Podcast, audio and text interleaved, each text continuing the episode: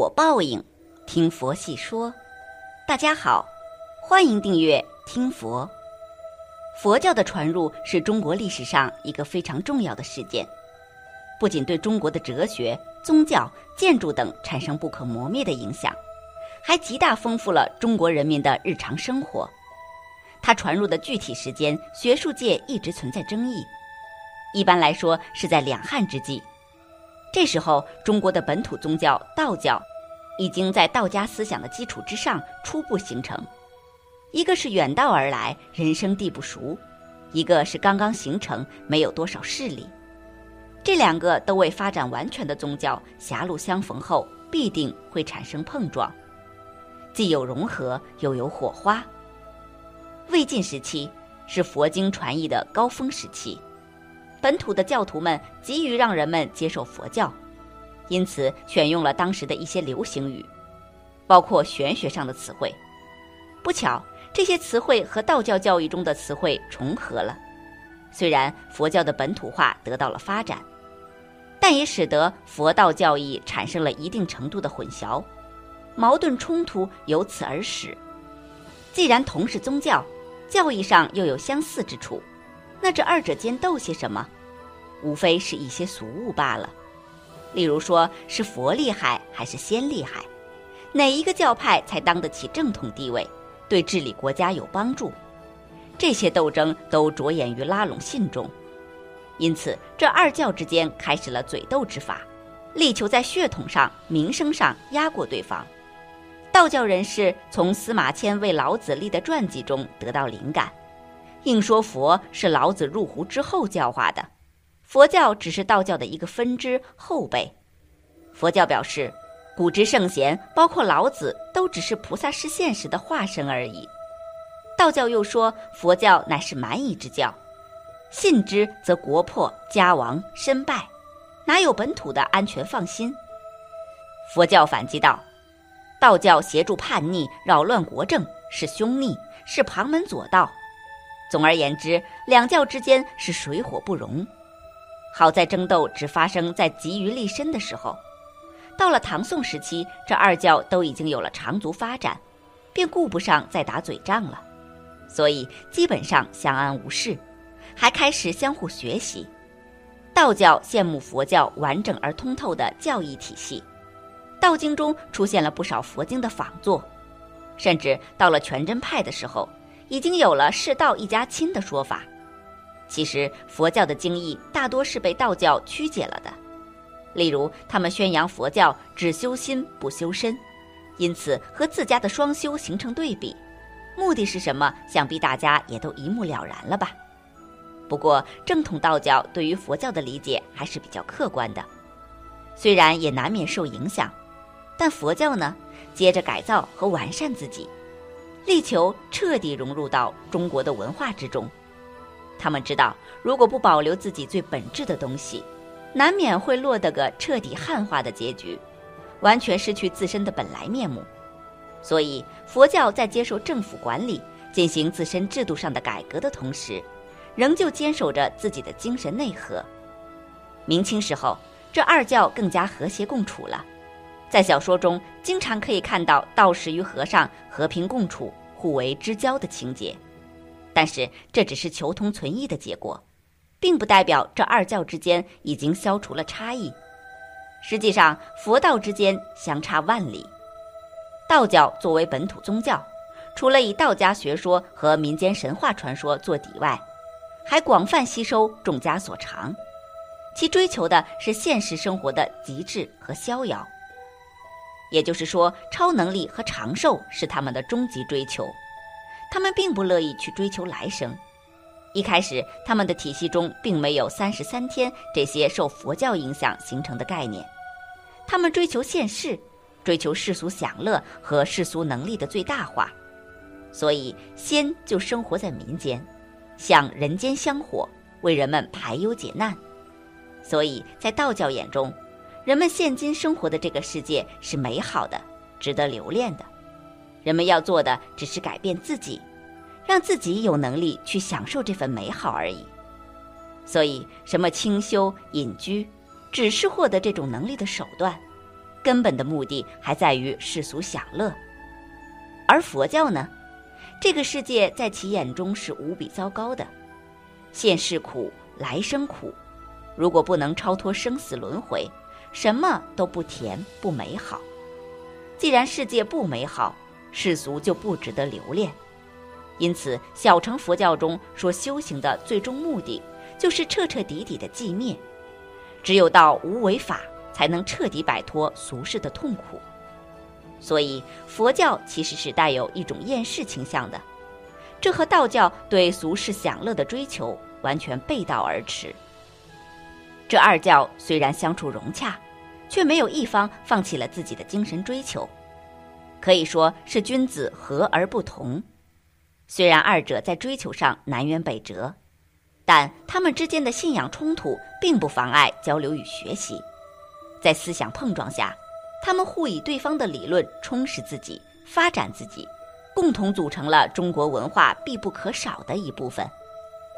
鲁迅先生有过一句名言，他认为中国根底全在道教。他曾经说过很多至理名言，然而这句话相信很多人都不敢苟同，因为在中国历史上。佛教的影响力比道教要大得多。道教是东汉时期在神仙方术以及道家思想中成长的一种宗教，佛教则是从印度传过来的。为什么土生土长的道教却敌不过外来的佛教呢？最重要的恐怕是两者的理论差别，特别是对待所有人都重视的生死观问题上，佛教讲究诸行无常。他提出，整个世界都是在运动变化的过程，从生到死是逃脱不了的。然而，他又提出，生命是可以六道轮回的，身虽朽，神不灭，是不断重复的。这样一来，穷苦老百姓可以寄托来生，而统治者则能加以利用，以此让百姓安分守己。这一点很重要，他能够沟通协调不同利益集团。因此也受到普遍的欢迎。道教呢，从理论上来说，它的生死观是很高明的。在佛教传入之前，甚至在佛教传入之后相当长的时间内，道教都没有轮回一说。他追求的是修炼，或者长生不老，或者白日飞升。这对统治者是很有吸引力的，而对于百姓来说，也是一种解脱。然而，道教的这个理论有个致命的缺点。那就是太容易证伪了。悠悠岁月，谁见过长生不老之人？飞升之时，又有谁亲眼所见？因此，本来很现实的道教，反而不如佛教更具有隐蔽性。反正生命总是老的离去，新的降生，很像个体在重新投胎。其次，佛教讲究普度众生，大家可以看到佛寺都可以修在繁华之处。享受熙熙攘攘来客的香火，佛教徒更是可以到处化缘，顺便点醒世人。在佛家看来，这样就是弘扬佛法，实际上也是一种群体性的营销方式。道教则不同，它本身是在道家思想上改造而成的，讲究的是清净无为。对于百姓，道士们的态度是先度个人，后度世人。本身对于弘道就没有多大兴趣，不做宣传，或者说宣传的力度不够，再好的酒也很难卖出去，而大家看到的道观往往都是在僻静之处。再者，佛教虽然是外来的佛教，但经过中国佛教徒的努力，本土化相当成功。除了那些名词以外，它和中国的传统文化相结合的非常紧密。可以说，佛教甚至比道教更像中国本身固有的宗教。最后，在传承方面，道教完败给佛教。道教讲究根骨，不轻易传人，他主张宁可失传，不可忘传，这也限制了受众。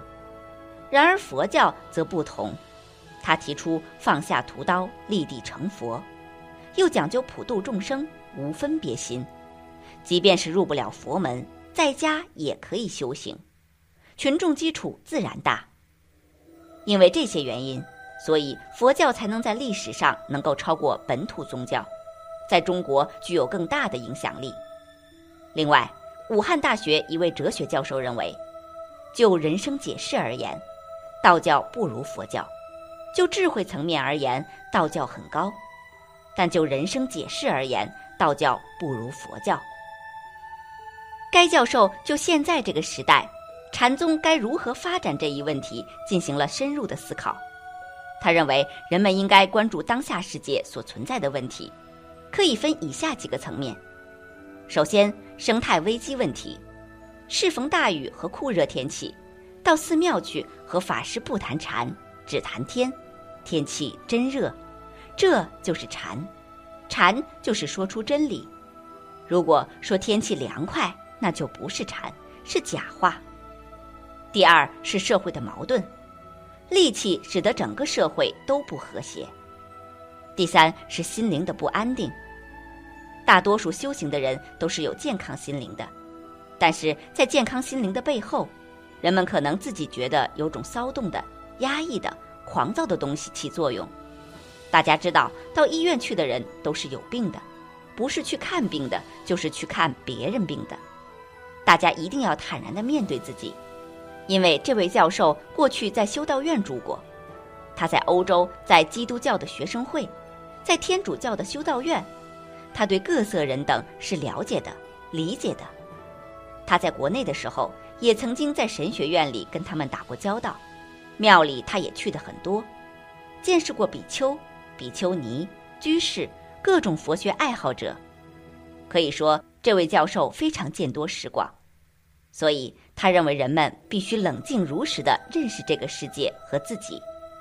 就是他讲自然方面有问题，社会方面有问题。心灵方面有问题，那是不是指世风日下、人心不古呢？不是，每个时代都有自己的问题，只不过现在这个时代出现了新的形态。举个很典型的例子，古人不可能喝有毒化学物质的饮料，古人吃东西不可能有什么农药，不必在意转基因，而大家现在就要面对这些问题。还有。古人上厕所会拿书去读，但古人不拿圣贤书去读。上厕所不能拿佛经去读。人们现在上厕所的时候玩手机，谁知道他看什么东西？所以每个时代有自己的问题，这个绝对不是说今不如昔或今天比过去好，这种简单的对比是错的。人们一定要抓住这个时代独有的问题，比如生态问题。古人也有生态问题，过去是靠天吃饭，比如这位教授的老家仙桃，小时候他就很怕洪水，现在有水利工程可以抵御洪水了。所以说，在这个时代，人们必须如实关照，如实认识现实，然后找出对策。现在有哪些对策呢？宗教，在世界范围内还有基督教和伊斯兰教。大家也寄托于宗教能有所贡献。反之，本土宗教有道教，就智慧层面而言，道教很高；但就对人生的解释而言，道教不如佛教。以上是这位教授的观点，那大家觉得呢？你认为是佛教比较厉害，还是道教比较厉害呢？本期节目到这里就结束了，想看更多精彩内容。记得订阅点赞，我们下期不见不散。